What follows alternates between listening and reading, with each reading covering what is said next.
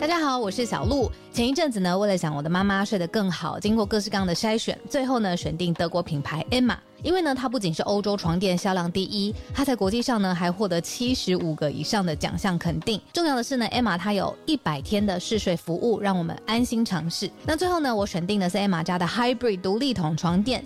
试躺之后呢，我就给它一个 hashtag 叫做云朵般，因为呢这一款床垫它有很强的包覆感，所以躺进去之后就像被云朵包住一样，很舒服，很有安全感。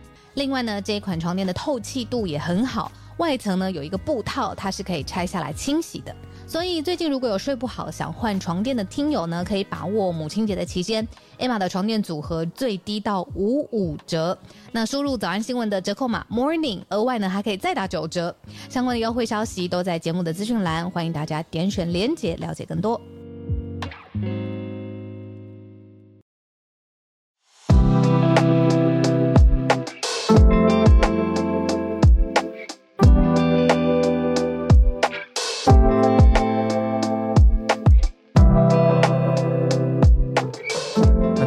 安，小鹿待会上来，欢迎大家来到今天十月十七号星期一的全球串联早安新闻。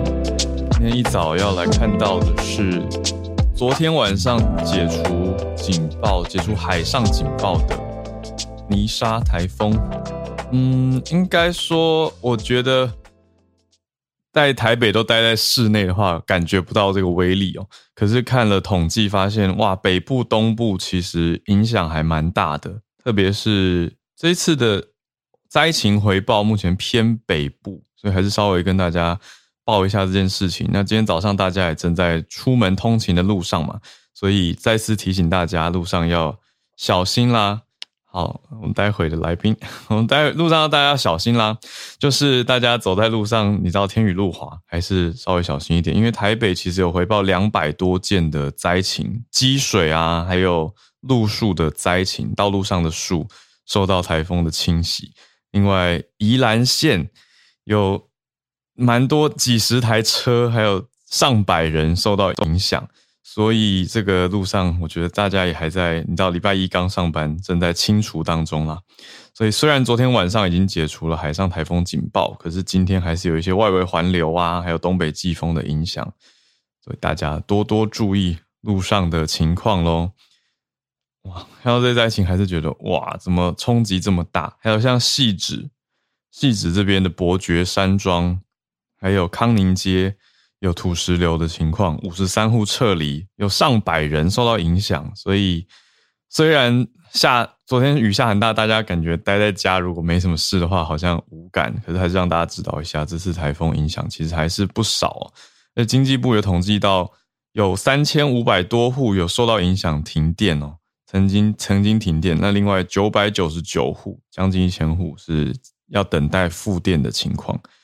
这里是。经济部的综合影响，那这次农业灾损呢，有到一百多万，主要在宜兰县的大同乡种姜、种植姜的农家受到影响比较多。好，所以就希望这些正在受到影响的大家赶快处理好，回归正常。因为 这次台风主要是北部、东部，而且刚听友在聊天室已经有讲了嘛，说东部雨。其实影响很多。对，昨天大家应该在北部这边感受得到雨很大。昨天真的是变成一个水城市的感觉，就就算都在家好了，就觉得哦，外面这个雨实在是下到了一个程度。对啊，好，谢谢大家的回报跟整理啊，希望大家都平安哦。好，Bernard 说台风已经往香港吹过去了，待会十点到十二点的的时间预计会挂三号风球的讯号。对啊，所以现在就还在北部往香港过去的路上，所以大家还是多多的注意安全。好，这是前两天的台风影响。我礼拜六的时候有去到一个世界音乐节，在河滨公园嘛，大直这边，所以我就已经开始感受到风雨的威力了。因为我上一个周末。也在河滨公园，但是当时没有台风，当时只有下雨。可是礼拜六的时候，这个雨、这个风，我就觉得 天有异象。后来一看新闻啊，原来是台风啊。对，可是没有想到到了礼拜天的时候，已经大到音乐节必须要取消了。为了考量大家的安全，所以就知道这个冲击有多大。好，所以总之希望大家好好的，也多注意安全啦。一定要在路上移动的大家就多多注意安全。好，那我们现在来盘点今天的新闻。今天选到了四则，第一则当然还是要讲到二十大。二十大现在正还在开啦。二十大是礼拜也是礼拜六，嗯，十六号的，诶，昨天哦，应该是昨天，昨天十五号，呃，讲什么？好，昨天礼拜天开始正式开幕了。好，盛大开幕，中国共产党。好，中共的第二十大代表大会，二十次的代表大会啦。好，整理一些嗯重点盘点给大家。它持续一个礼拜的大会，好，所以已经有一些 大纲出来了。另外，第二则接续着讲哦，德国政府呈现出了一种要跟中国脱钩的态势，但是柏林这样想，可是商业界。不这样想，好，商业界是算反对这样子跟中国脱钩的状态，怎么说呢？待会一起来看。第三题则是韩国的一个重要通讯软体，很多人使用通讯软体网络服务，叫做 Kakao Talk。这个 Kakao，它在前几天的时间发生了瘫痪，结果影响甚至影响甚巨哦，大到。嗯，官方已经出来，政府方都出来说，这有国安危机的可能性，要不可不慎。最后一题呢，则是延续这个脉络，讲到了呃，SpaceX 它旗下所推出的 Starlink，我们常常在节目上提到的低轨道卫星星链的服务。这个服务主要是目前是讲到说，嗯，由伊隆马斯克他说服务给乌克兰嘛，但是他却提出来说不可能。无限期免费提供，哦，所以意思是美国政府要买单喽。那这是不是凸显了一些你知道商业跟军事还有政治之间的议题呢？这是不是显示了一个数位依赖的状况啊？有蛮多学者其实指向说，台湾这样子的位置也要好好的思考这一题。我觉得，嗯。那待会为什么把这放在第四题呢？因为他讲到的是乌克兰。那我们今天八点半也有特别来宾，是来自联经总编辑涂峰恩，之前来跟我们聊过沙地阿拉伯。那今天要来聊的就是乌克兰，是联经出版了一本乌克兰的历史哦，由哈佛乌克兰研究中心的主任所撰写的著作。那也很期待待会总编来跟大家聊聊乌克兰的历史跟现代之间的连结啦。所以第四题是先放现在最当下乌克兰相关的消息，待会就连过去，八点半也一起来连线。那我们就先从第一题，中国共产党的二十大第二十次代表大会开始讲起哦。这次最主要不是台湾。但是台湾当然会看嘛，我们等一下也会讲台湾在这里面是被放到多少的位置跟多少的焦点。最主要大家的看点其实还是看在习近平会不会第三次连任呢？啊，应该这样讲。那看他的权力稳固状态，还有现场的一些观察。但目前我们先看到的重点是，好对民生最大影响的重点就是。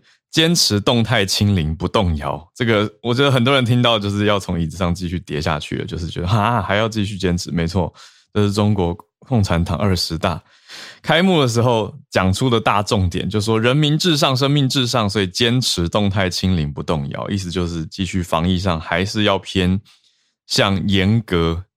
嗯，你看全世界 全世界前几名严格，应该就是中共政权了吧？好，这个就是。目前对人民影响最明显的，好，那昨天早上十点，礼拜天早上十点开幕了嘛？那持会持续一个礼拜，主要讲出来的还是说所谓中国式的现代化，中国式现代化。那作为一个英文老师跟口译员，我还是特别去看了他们的官方同步口译，整场开幕式大概怎么去翻译，还有记者提问啊等等，还有。留言大家的反应，留言其实并不多，留言很少，留言跟他们的播出观看比例来说很少。那当然留言的人很多都是看到说啊，觉得能够让这么多人现代化做得很好，我就想说，in a way，yeah，可是 at what cost？我会一直想的是说，那到底牺牲了什么，跟花了哪些的代价呢？就的确有不可讳言有好的地方，但是大家看到的，我们很自然会去想到的是自由、民主这些事情嘛。好，那内容实在是很多，而且习近平的报告时间多长呢？一小时五十分钟，就是有非常长的稿子。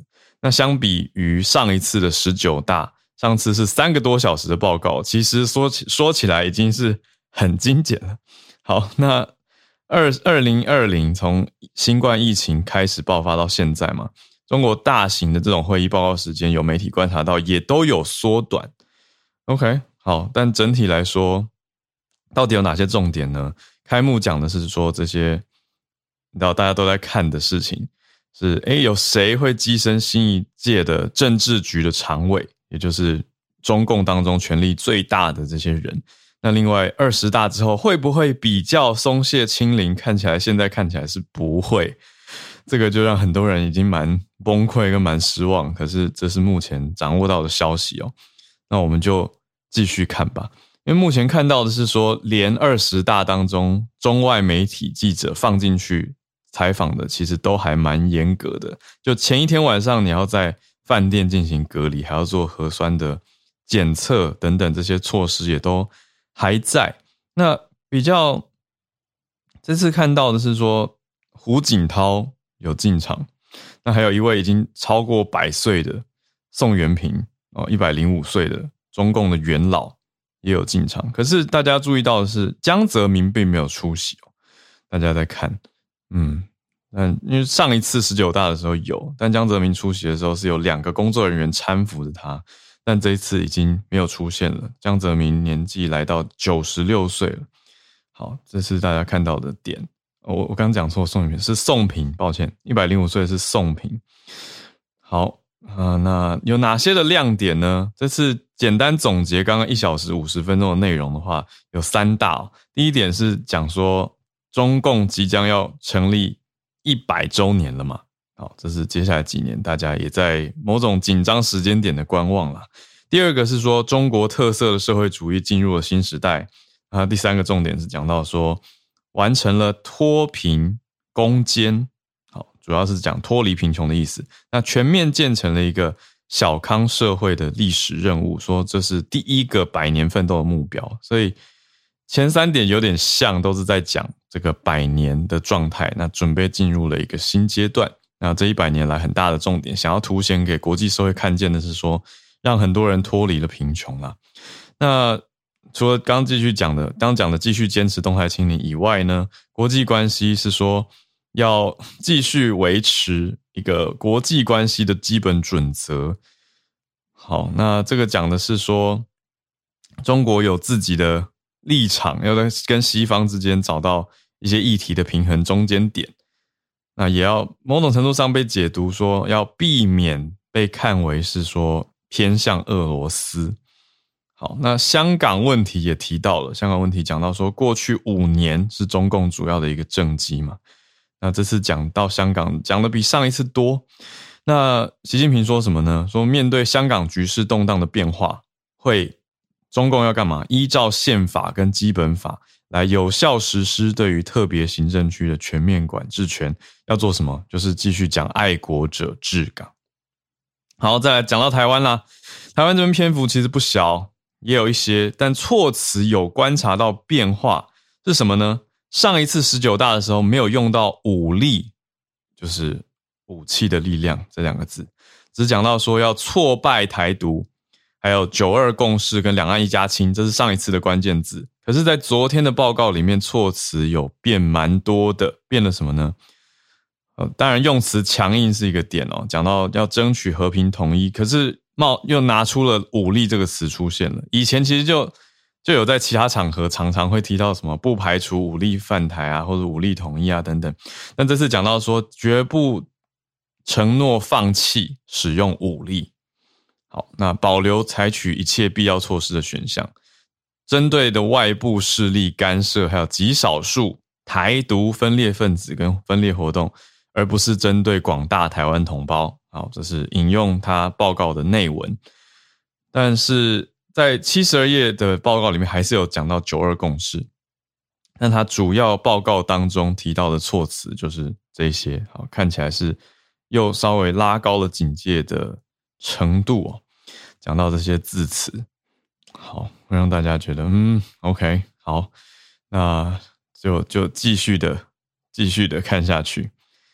好，在经济方面，则是讲到说，嗯。他的报告讲到，讲到说房子是用来住的，不是用来炒的。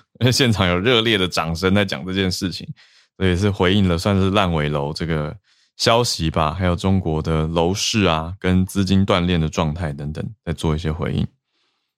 好，所以大概的大方向就是这些，就讲到了几个大家最关注的议题。因为一小时五十分钟也没有要。整个回报给大家，好，所以大概关注到重点是这样子，而且这个会议也还在继续开啦。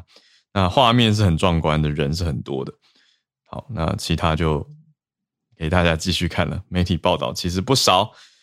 好，那我们来到第二题，我同时也看到小鹿上线了，小鹿可能还在移动当中吧，但是已经上线了，所以小鹿随时加入跟大家。讲话，我还没有讲小鹿在哪，大家也不知道小鹿在哪。好，待会再跟大家聊。那我们继续看第二题哦。第二题是德国，德国政治界的状态跟观点。好，德国政治圈或是德国政府当局，特别像经济部，其实有提出一些措施跟方向，是说要跟中国脱钩。什么意思呢？是所有的德国企业如果要去中国投资的话，要接受审查。可是这个针对企业界的消息，在企业界的反应并不好，在德国商界引发了反弹的声浪。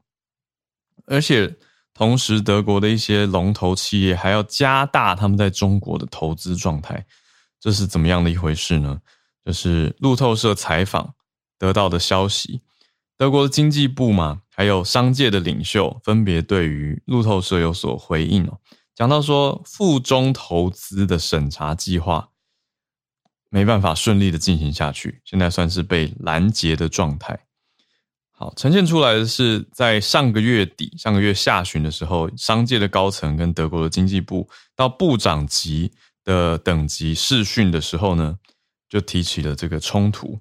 也就是德国商界还是蛮多单位会评估他们有所需要，而且也必也想要继续往中国去延伸，包括哪些是我觉得大家可以认知或理解想到的大集团，包括知名的西门子集团，另外 Deutsche Bank 就是德意志银行，还有化工的大公司哦，叫做巴斯夫集团。好，这些单位其实都还是嗯。有与会，而且提到说跟中国的来往还是蛮密切的。主要重点讲到的是一些材质啊，包括稀土。好，稀土这些东西，比如说就是要去开发稀土的新来源嘛，你才可以避免过度的仰赖中国。因为很多这些东西开采天然资源的来源还是在中国，这是一个很大的因素。另外呢，这些业界的人也表明说不会那么天真，完全的只跟中国。呃，来往也讲到说会多元化发展，他们在中国的经营状态等等等，但是经济部是希望还是要有比较严格的审查，可是这一个立场还有要求在两边其实蛮谈不拢的。好，那另外呢，绿党方面，大家也知道，绿党一直以来是环保为主打的一个党，但是当然绿党有。它的争议所在啦，可是绿党在抗中方面议这个议题方面是很强的。可是相比之下，德国总理肖兹的立场是什么呢？肖兹又是偏向说要反对这样子的脱钩。肖兹认为说脱钩是错误方向。肖兹觉得德国不用跟某些国家脱钩，要强调的是继续跟中国之间的商业往来。好，所以就看到哎，政界经济部方面、执行方面还有。管理者方面有不同的意见。那肖兹现在消息是说，有可能在年底之前会访问中国。那刚刚讲到的这些大厂，在中国各地其实也都有一些工厂，包括巴斯夫这个集团化工集团，它九月初其实在湛江这个地方才有刚开一个工业区的工厂哦。所以提供的是牵涉到汽车跟电子业的化工，这些影响也都很大。这也是巴斯夫很大的海外投资嘛。所以等等这些观察到的现象，都是中国跟德国的，特别是德国大企业在中国之间是难分难舍，没有办法这么快的切割开来。可是多元化的发展，当然也是一个长远看来重要的题目。好。三四题，我们可以看成一个题组哦，都是跟网络服务有关。我们有多依赖网络呢？看到南韩的 Kakao Talk，Kakao 这个服务有在南韩旅游或者是生活过，大家应该，或是有在接触韩国文化，很有机会都知道。嗯，在台湾大家用的最多的是 Line 嘛，通讯软体。那在南韩用的多的是 Kakao。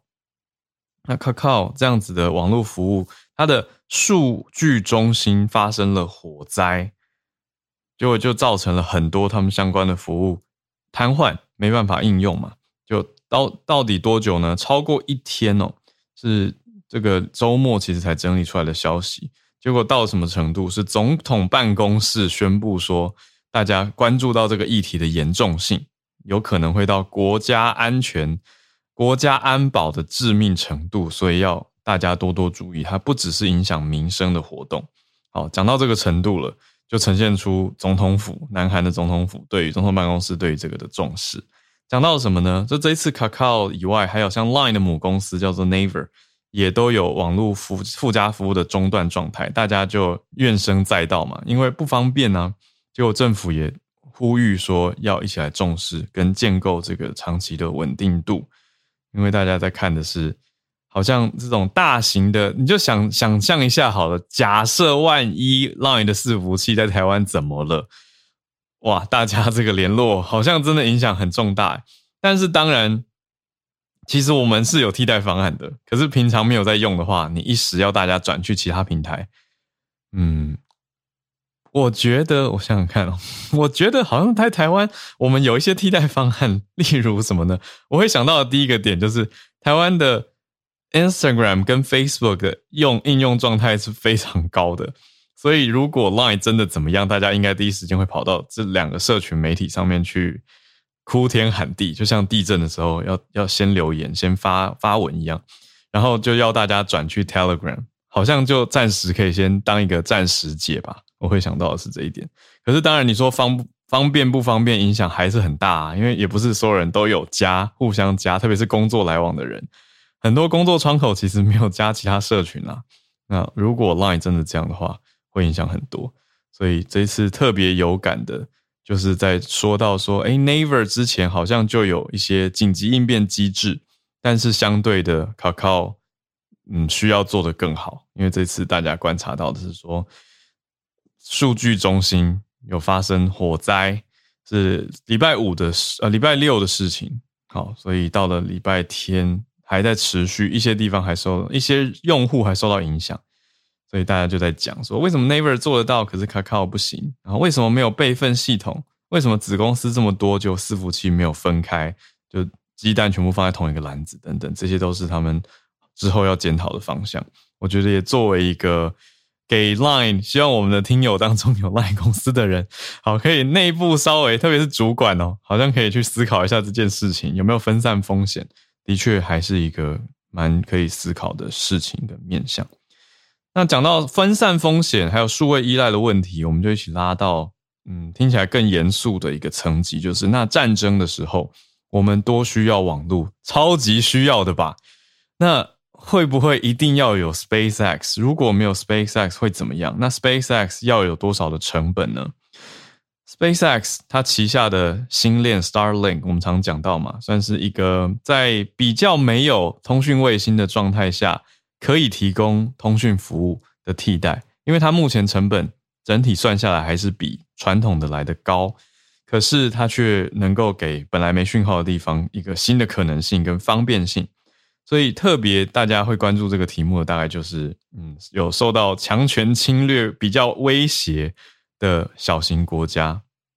好，那这边看到是伊隆马斯克他的新说法，他在礼拜五的时候呢，讲到说没办法无限期一直提供乌克兰这个 Starlink，大家就有一点觉得伊隆马斯你到底最近是怎么回事？怎么讲了说支持台湾什么特别行政区，现在又讲说哦，我们这个 Starlink 之前讲的好像很好很公益，可现在又又说不能持续无限的提供。那之前还讲到说支持俄罗斯的。提出来的说要割让领土来换和平等等，就是鼓励乌克兰赶快类类投降或是割让这种发言，都让大家觉得到底 Elon Musk 发生什么事情？那 Elon Musk 他的意思是说，美国的国防部如果不买单 Starlink 的服务的话，就要停止向乌克兰供应星链。最近大家对马斯克的想法真的是好，就是一直一直往下走哈。那。马斯克他就强调说，并这本来就不是无偿的服务。他说他把成本算给大家听。他说，SpaceX 跟国防部提出来的数据显示说，给乌克兰到底多少的 Starlink 终端机呢？算下来有两万五千个 Starlink 的终端机，当中八成五是美国、英国、波兰的政府或是其他的实体这些 entity 要来支付全额或部分的建制费用。那另外还有三成是网络连线费。他说，算下来每一套设备每一个月连线费用到四千五百美元，四千五百美元快速算一下的话，大概算起来是十三万五千台币左右，让大家有一个想法哦。嗯，那有哪些单位回应呢？像英国方面就有跳出来，英国的跨党派俄罗斯小组的主席，还有外交委员会的成员，他叫做嗯 Chris Bryant。就是国会的成员在国会里面就说，不排除未来要对马斯克制裁，因为他认为马斯克这是类似两面手法，就一边好像说要提供，一边又要收费，让大家觉得，哎，那那你当大家已经依赖以后，强制一定要收费，这样好像也是僵持不下嘛，因为不付钱好像是坏人，因为你用成本拿出来讲，就是说，那我们做生意本来就要钱呐，你怎么可能不吃不喝之类的？大家就也退不出去，变成一个僵局，所以反映出来的是一个所谓数位依赖的问题。另外一个让大家比较紧张的是，九月底在乌军攻反攻出现比较多进展的时候，乌克兰的东边跟南边，Starlink 的终端机突然有停止运作的情况，大家也会想说，到底这是显示出 Starlink 这家公司它跟俄国走得近，所以这样停止吗？还是就是单纯的技术问题？真的会让大家？蛮担忧跟蛮多疑惑猜测的。马斯克九月的时候讲了一个另外一个概念加进来，他说这个 Starlink 是用在哪里？他说只能用在和平的用途。可是美方的官员就出来驳斥这个说法，因为说 SpaceX 你有卖给很多东西，你卖了几千几千以千 G 的设备卖给 NATO，卖给北大西洋公约组织，而且越卖越贵。那你卖给 NATO，NATO 本身就是一个军事维持和平的组织，那这样是算军事还是算和平？这是美国官员提出来的，所以大家看了是有一种哇，到底难道有钱就任性是这样用的吗？不是吧？所以大家要思考的是，哇，如果台湾接下来的国防布局，还有我们的数位替代方案，还有卫星的连线安全，我想这个是一个。蛮好的关注点跟思考点也还好，现在还没有发生那么重大的事情，可是就可以来预先关注哈，就报给大家知道。所以讲到乌克兰，现在当然还是在奋战状态持续着。那时间也来到了八点三十分啊，就小耽误三十一分，不好意思。那我们就来到刚才跟大家预告的。联经出版的总编辑涂峰恩，峰恩今天又再次来到了我们的现场，很高兴。那今天来跟大家聊聊九月刚出版的乌克兰历史，可以说是大部头的出版嘛，五百出头页。峰恩早安，来跟大家聊一聊。峰恩早，浩尔早安啊，大家早安。对啊，我觉得今天谈乌克兰这个书，跟浩尔刚刚讲的几个议题正好都有关系。嗯，那因为我们刚才讲完这个啊，乌克兰战争。现场这个跟信念有关的这些议题，那我想今年这大概是最大的一个呃新闻话题了，大家都在关注。所以，嗯，二月战争爆发的时候，其实我们就有开始想说，啊，这战争来的，你说意外，其实也是些意外。就是大家当然已经谈了很久，然后二零一四年就有这个。啊，克里米亚战争，嗯，但是我猜想大部分的这个，也许今天这个，我想听众当中比较多、比较关心国际新闻的啊，对乌克兰跟啊俄罗斯的这个情势还比较了解，嗯，但是呃，台湾大多数人其实对乌克兰这个国家啊，应该是相当陌生的。啊，对于他的现状啊，多多少少新闻上还知道一些，但是对于他的过去，我想知道的就非常非常的少。嗯，那那时候战争爆发的呃那个前一阵子，其实马上就有很多的国际媒体啊就在讨论说，其实不只是台湾陌生了，我想全世界很多的这个啊这个一般民众对乌克兰这个国家跟他们还有呃俄罗斯之间的这种啊爱恨情仇纠结的关系，其实了解的都不多。所以当时的很多国际媒体就开始有一些推荐书单出来，就说你如果要了解今天的乌克兰状况的话，应该要看哪些书。那我们今天要介绍这本乌克兰啊史呢，其实啊书名叫乌克兰，其实就非常非常直接。它的本名叫做欧洲之门 （The Gates of Europe），那啊就一直出现在这个书单之上，几乎所有的这个推荐书单都会讲到这本书。嗯啊，这本书的作者是呃哈佛大学的历史系的一位教授。他自己是乌克兰人，那他后来到了北美去任教啊。我印象没错的话，曾经一阵子在加拿大教过书。那后来到啊哈佛大学来任教。那他目前也是哈佛大学里面有一个乌克兰研究中心的这个主任。那这个中心其实并不大，坦白说，这个跟很多嗯其他的这个研究中心比起来，但是这个是一群当年这个乌克兰在啊美国读书的啊学生，他们共同集资。跟这些在呃美国的乌克兰人，大家共同发起的一个这个计划，那他们希望在美国的高等教育里面啊，可以捐助一个研究机构，然后同时也捐助一个所谓的讲座教授，就是说有一个职位可以专门来教授这个乌克兰的历史跟文化的。那我们这一位啊作者，他叫啊 Serhiy Ploki 普洛基呢，他就是目前在这个哈佛大学教这个乌克兰。啊，文化跟历史的一位啊教授，所以他写的这本书算是大家公认啊，觉得是要认识乌克兰历史非常非常重要的一本书。我觉得他特别的一个地方就在于，他写的是一个呃，可以说是很完整的历史，因为这个书从呃大概两千年前一直写起，从希腊时代，甚至有一点超过两千年，我觉得一直写到写的很完整，那写的非常完整，所以他来讲也没错，它是部头其实蛮大的，有五百多页。那呃。可是算是很清晰的讲了这个乌克兰从两千年一直到今天二零啊二零年左右的这个时间点啊，到底怎么样一路走过来？那我觉得现在看这个书最重要的一个原因啊，是因为这一场战争啊，我一直觉得这场战争其实是啊，就在二月的时候有有算是有两场战争同时开打，一个是当然是战场上的这个啊。乌军跟俄军之间的各种啊武器的对战，可是，在背后还有另外一个更重要的战争，其实是啊，你说思想的战争啊，理念战争，或是其实就是历史的战争。因为想大家都还记得，或者很多人有听过，这在战争爆发之前的时候啊，普京就一直在讲一件事情，就是他觉得啊，这是我的翻译啦，就是说。啊，他大概意思就是，乌克兰其实就是俄罗斯不可分割的一个部分，这样。从历史上以来，双方其实就是同一个民族，血浓于水啊。然后啊，各式各样的这样的说法，他甚至发表了一篇长文，就是在讲说这个啊，论俄罗斯人跟乌克兰的历史统一。所以，历史在这个战争里面其实扮演了一个很重要的角色。那反过来，乌克兰这边当然有一些他们的呃这个观点，就是觉得。这个说法就是完全不符合历史事实的嘛？就是乌克兰跟俄罗斯在历史上并不是一个统一的民族。那啊，我不知道讲到这边，大家是不是很快就会有 很多的联想？包括我们今天才刚讲到二十大，就是就是就是这样，就是很类似的一种呃情境之下。那啊。所以这个书里面反复的就是在讲啊这种不同史观的冲突，就不同历史解释的冲突。那同样都是讲乌克兰两千年历史，从俄罗斯的角度，他就是要炮制出一套，就是说，哎，这两个国家根本就是以前是同一个国家的，那只是今天分裂出去。所以啊，我们去攻打乌克兰，其实也是把乌克兰重新回到历史上原来的状态而已，是原来的这种统一的状态。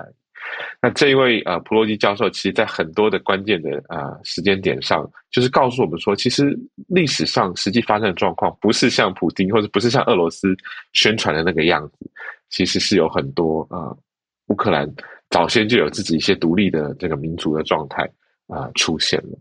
那所以呃，我觉得看这个书，除了只是了解乌克兰之外，某种程度上。很大程度上，其实回过头来思考一下，或对照一下台湾的目前所碰到的情形，啊，我们在出这个书的时候，就想到台湾有一位啊相当有名的政治学者，叫做吴玉山教授，啊，他有一个说法是说，目前国际上两个最重要的呃所谓的断层带，用他的说法，国际政治的断层带，一个就是在乌克兰这边啊，另外一个就是在台湾。所以，我们这一次就是呃，也请他为这本书写了一个导读，我觉得非常非常精彩。那断层带什么意思呢？他说，这断层带其实就是一个大陆强权跟海洋集团的交汇点。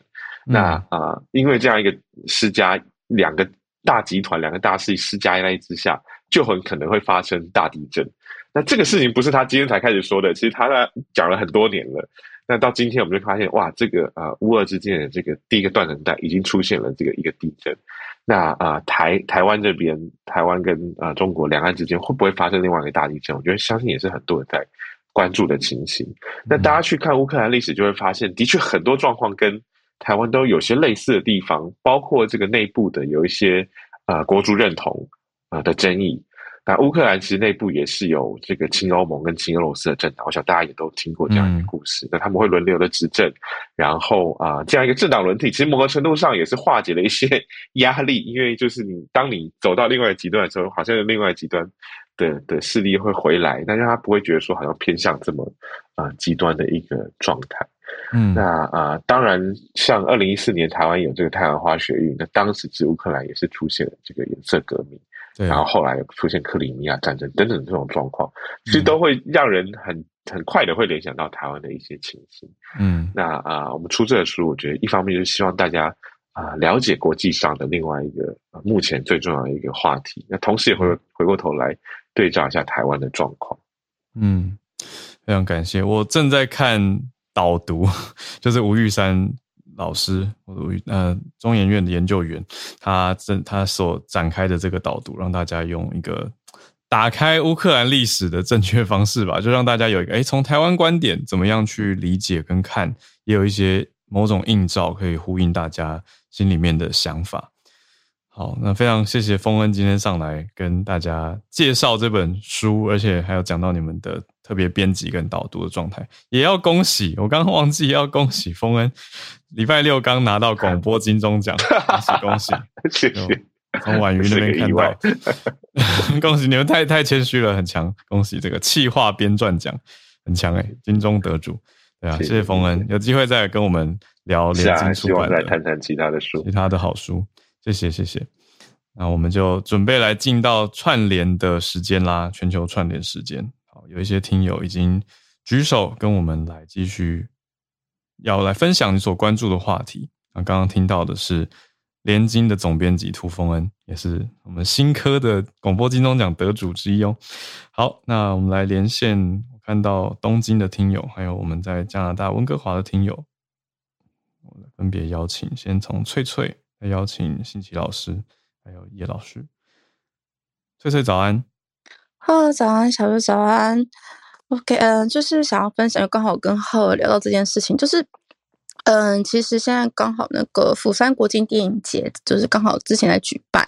那其中呢，有一个，他们其中一个项目是那个，嗯，我的 bio 有写是叫做，嗯，Asia Content，嗯，不，我我念的是 Asia Content Award，就是一个，它是亚洲，就是针对亚洲的一些纪录片啊，影片对内容，对 Asia Content。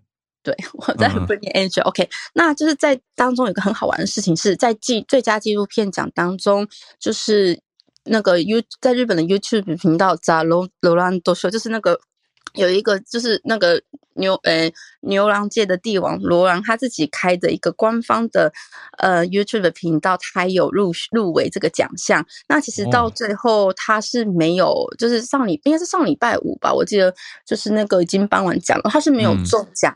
可是这件事情我们可以看到，就是说其实他他在这个。奖项纪录片这个奖项中呢，它是以嗯，就是歌舞伎町的牛郎的一日追踪这一个项目就是入选。那我觉得非常好玩的，就是其实大家可以看到说，哎，其实，嗯，我从这件事情看到是，嗯，我也是希望大家可以去看看，就是说，其实现在在日本啊，对于牛郎也好，或者所谓的酒店小姐也好，其实大家的观念是开始在渐渐的改，就是改善的这样子。那其实主要的原因是因为，嗯。在日本之前有个电视节目，他们曾经就是追踪过那个罗兰他在歌舞厅歌舞伎町的生活。那也因为这个原因，其实呃，那个大概是二零一九年的时候的一个节目。那其实如果大家其实现在在那个就是脸书上面，我还可以看到他的影片。那其实也因为这个原因，看到说哦，其实牛郎的生活并没有我们想象的这么的奢靡，或者说其实所谓的牛郎他不见得就是很不好的人呐，他其实有他。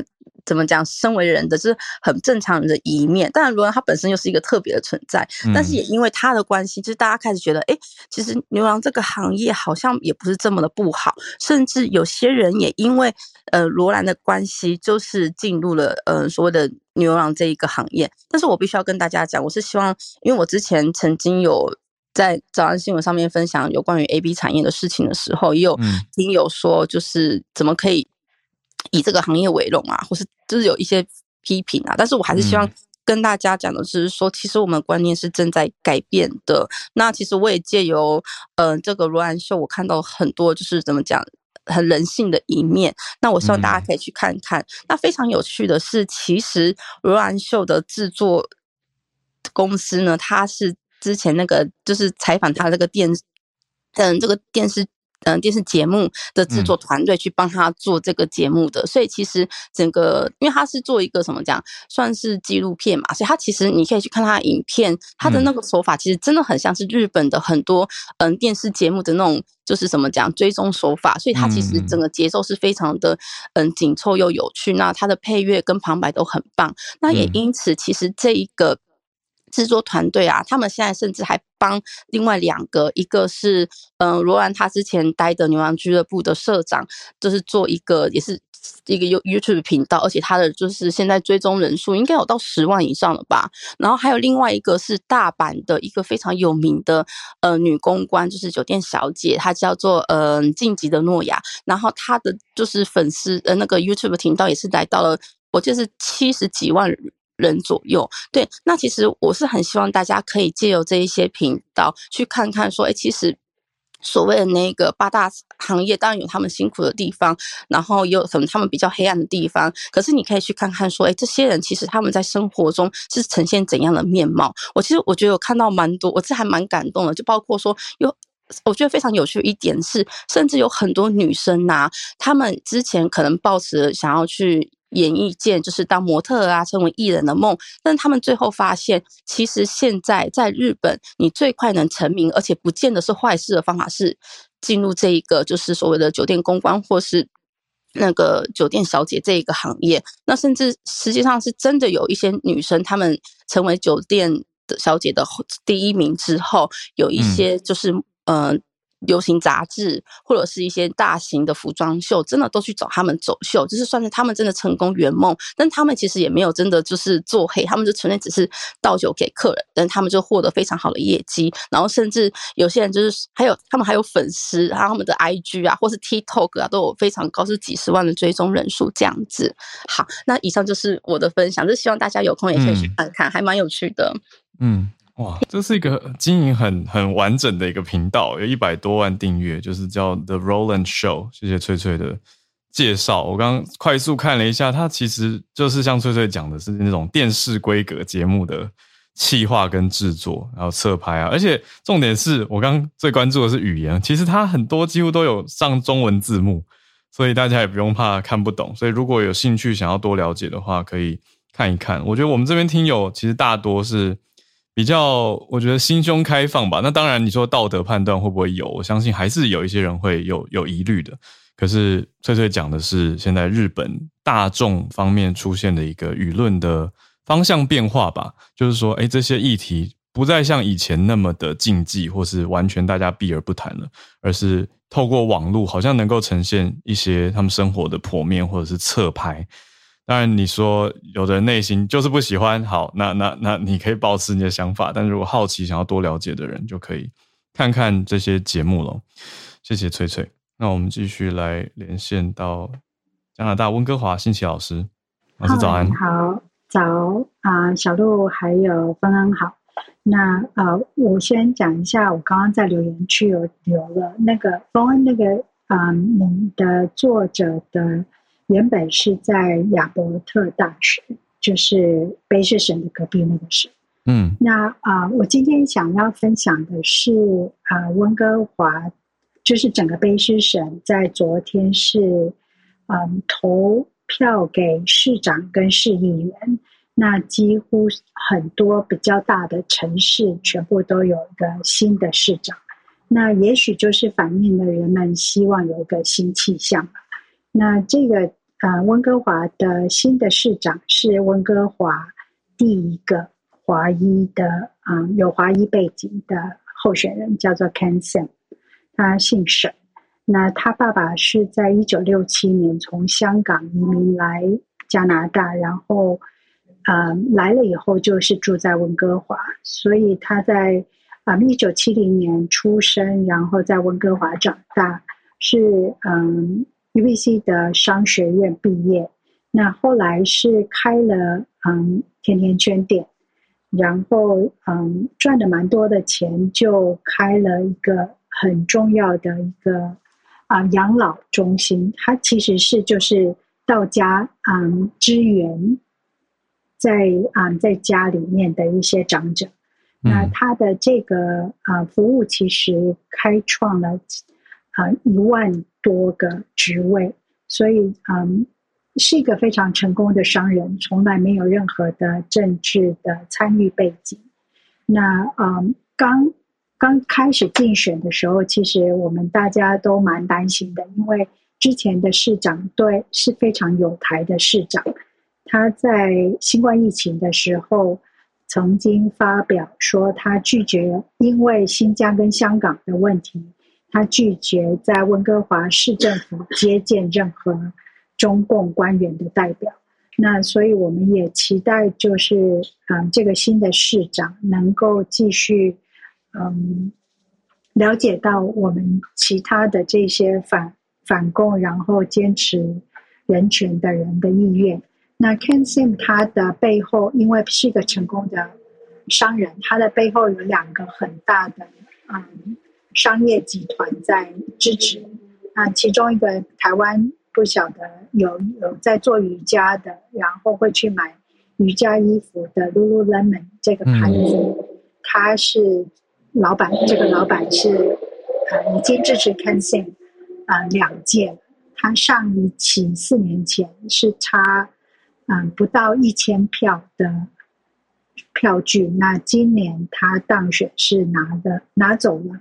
投票者的将近五十 percent 的票，所以嗯，这是我我觉得对温哥华是一个蛮大的新闻。嗯，那因为疫情期间反华反亚裔的 crime 有跳到百分之五百，所以也希望就是在新诞生的一个华裔背景的新市长。也许这个能够啊有做一些新的处理。那以上是我的分享。哇，谢谢。有华裔背景的市长，好，谢谢信奇老师。好，那我们再继续连线到叶老师。早，早安。好，早，小鹿早。呃，那个今天要跟大家分享的是一个比较有趣的新闻，就是。他是，嗯，这个新闻上面提到说，这个世界上有一种非常罕见的疾病，到目前就是首次发现的时候是二零零二年，那到目前医学文献记载是六十例，只有六十例。那这个这是什么病呢？就是他发现说呢，只要做过爱做的事以后呢，就会产生过敏感冒症状啊，所以他们就会很害怕有这个进一，也就是跟他的伴侣有进一步的关系。嗯，那这个就是那个。就是的确，因为事实上就是说，目前记载有六十个 case 嘛，就是说的确有这个病，这个病称为所谓的性高潮后病群症候群。真的有这个病？对，真的有这个病，就是它已经是在医学文献上面有记载的。那当然就是说，他们因为这个病等于说它的病例很少，所以其实也不太容易研究。那目前是发现说，用一些抗组织胺的话，可以把症状减轻到减轻九成。那这样子的话，就会比较容易。那我我个人的推想是，就算过去有这个病，因为不知道怎么治疗，那可能会妨碍到。会妨害到生殖的功能，那这样子的话，大概也很难遗传下来。这个就是牵涉到说所谓的那个族群的遗传学，嗯，就是那所以当然就是说这样的病例在真的不多，对，嗯，对。那那个另外一个想跟大家分享比较有趣的是，呃，就是是那个神经科学上面的发现，就是。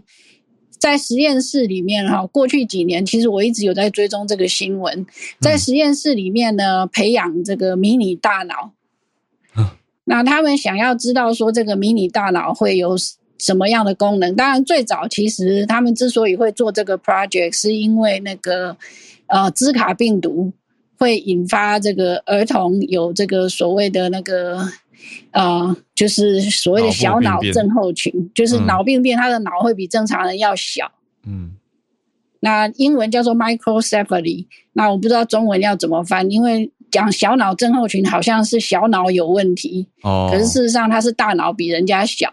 嗯嗯，对，所以他们就那个就是开始在实验室里面培养，就是小型的大脑。然后想要了解就是大脑的功能啊等等啊这些，那现在已经培养到可以由八十万个脑细胞组成一个小型的大脑。结果最近他们把这个八十万个脑细胞的小型大脑连接到电极上面去以后，发现说这个小型的大脑似乎已经有一些出阶的意识，它可以玩电动，哇，玩简单的电动。就是那种我不知道大家有没有玩过，就是那个用一个小的那个、那个、那个，就是接球啊，那个球在那个墙壁上面弹来弹去这样子。那那个那个小的，就是控制底下一个 bar 去反弹球的。对对对，那个 bar 就是左右移这样子。嗯嗯，对对对，那。就是他们发现说，那个小型的大脑大概只要练习个五分钟就开始会玩了。嗯，那虽然玩的不太好，但是呢，那个比起就是说，如果你让电脑去那个玩，就是用那个 complete random，就是完全随机的玩的话，嗯，这个小型的大脑其实它玩的这个 pattern 还是有一定的 pattern，所以表示说。他是真的有在想要怎么玩，嗯，对，那这个算是一个蛮大的突破。事实上，就是那个这几天，其实很多不同的科学社群都在讲这个消息。那当然就是说，未来就是这部分的话，还能有什么样的发展？我想应该是那个应应该是可以期待的啦。只是。我我忍不住想到说，如果这个大脑被证明有意识以后，那这样在实验室里面操作它，是不是有点违反生物伦理？嗯 嗯嗯，对，嗯，那这两个那个新闻跟大家分享。嗯，我想问老师多一点细节，是那颗大脑它就是放在一个类似培养皿里面吗？或者是怎么拿它来实验？就是它到底要怎么操作？或是传播透透过电嘛去传达讯号？对，是透过电，就是它是放在类似像培养皿的东西，嗯，然后接上电极，然后就是给它一些讯号，然后也让它可以输出讯号这样子。好，这个画面还是有点惊恐。对啊，是有一点。嗯，谢谢老师。谢谢。好，我会再跟老师寻求那个资讯来源，再补充到我们的 Premium 社团的文字整理里面。谢谢老师。好，那我们最后来连线到经济学家北加州 Charles 老师，在关注的是特拉斯经济学的后续。老师早安。Hello，哈尔早，小卢早。对我们之前已经有分享过，就是大概在呃一差不多一个月之前，大概六周前啊，特拉斯那时候刚上任的时候，他就是也是雄心勃勃，他就是马上任命他这个财务部长，还有很多这种大臣。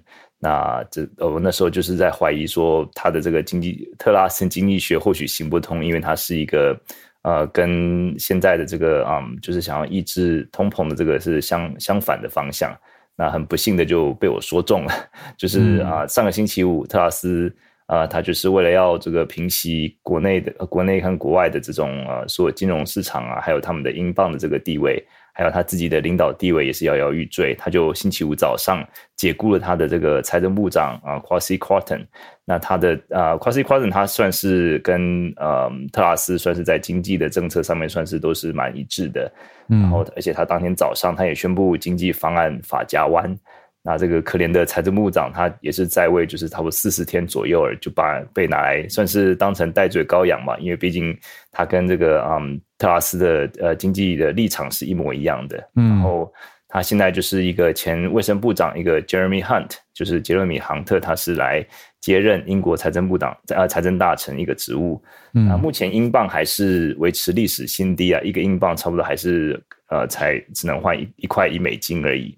那特拉斯他还是宣布，他之前啊，他要取消他之前所啊预预定要要推出来这种公司减税计计划。那也就是说，大家等于是看到它就是有点有点像是也是一个法夹弯吧。那很多人就认为说，迷途知返比起执迷不悟来的好了。就说至少，嗯，它的就是之前目目目前英国的这个通膨还是蛮严重的嘛。那他们可以就是我之前就是一个比喻，就是说一脚踩刹车，一脚踩踩油门。踩油门那个就是呃特拉斯政府，那踩刹车的那个就是英格兰银行。至少现在那只踩油门那只脚先抬起来了，就是他们现在可以先开始专心控制通膨了。嗯，那这个故事我是觉得说。告诉我们，就是说，在这种嗯，现今这种国际贸易的金融体系下面，就是说，嗯，一些政策的一个目标，或者说你在选举的时候讨好。讨好选民，要想到这些政策会不会 back backfire？因为我觉得很多时候国际金融是是不会有怜悯的，因为现在大家国际金融都是在唱衰这个英镑，而且在做空英镑，它那个那股势力是没有办法说就是单纯靠英格兰银行，就是用他们自己的货币政策来来抵抗的。对，所以就是补充到这边，谢谢。嗯，谢谢老师。所以现在比较可以专注在抑制通膨的面向上了。好，那就希望英国的经济赶快好转。因为听英国经济的消息，其实听久也会觉得，哇，怎么好像持续蛮久，一直没有没有救到通膨的。那相比美国的一些政策是有有起色啊。可是当然，对于在不同市场投资的朋友来说，不见得全部都是好的面相，对吧？但是就像老师刚讲的比喻，那个刹车跟油门，就如果国家内部两边同时在角力，好像有一点不知道方向。那现在就看看，哎，英国可不可以把通膨抑制下来？谢谢 Charles 老师，那也谢谢今天所有听友的串联，还有今天特别来宾是联经的总编辑涂峰恩，来跟我们讲到乌克兰。好，那小鹿应该还没办法跟大家讲话，可是他都在要跟大家说，大家我们听 Podcast 的话，大家就看不到，可是现在我们在 Clubhouse 的房间。好，小鹿有闪麦，表示他在。对，是他，他是在的。他今天是跟大家都在一起，可是因为他，嗯，明天再跟大家讲好了，先 继续保持神秘。他今天在不一样的地方跟我们连线。好了，那谢谢今天翠翠、信奇老师、叶老师跟 Charles 老师来跟大家串联的分享消息跟关注，又让大家长知识了呢。好，那今天我也小预告一下，今天比较特别，我的课程募资到明天晚上，所以今天晚上比较特别的是，我跟我们主编还有企划提了说，哎，我想要在 Clubhouse 直播，所以不是只是一直广告课程，而是今天晚上就要来跟大家好好聊英文学习的 mega，所以我已经设定好了，今天晚上十点半，如果有兴趣的话，上来聊个半小时四十分钟吧。也欢迎各位海内外的听友，如果你时间可以的话，就来聊一聊。特别是我很想听，你知道去国外发展的人，我最喜欢听的故事就是去国外发展的人，一开始英文很烂的时候是怎么找到自己的生存之道的。这种故事我超级爱，所以如果有人愿意来分享的话，时间也可以的话，就晚上上来吧。那明天早上八点，我们一样全球串联早安新闻，跟大家八点连线。今天就到这边啦，祝大家有个美好的礼拜一。那在路上移动还是小心天雨路哈，祝大家一切平安、健康、顺利。我们明天见，或是晚上见，拜拜。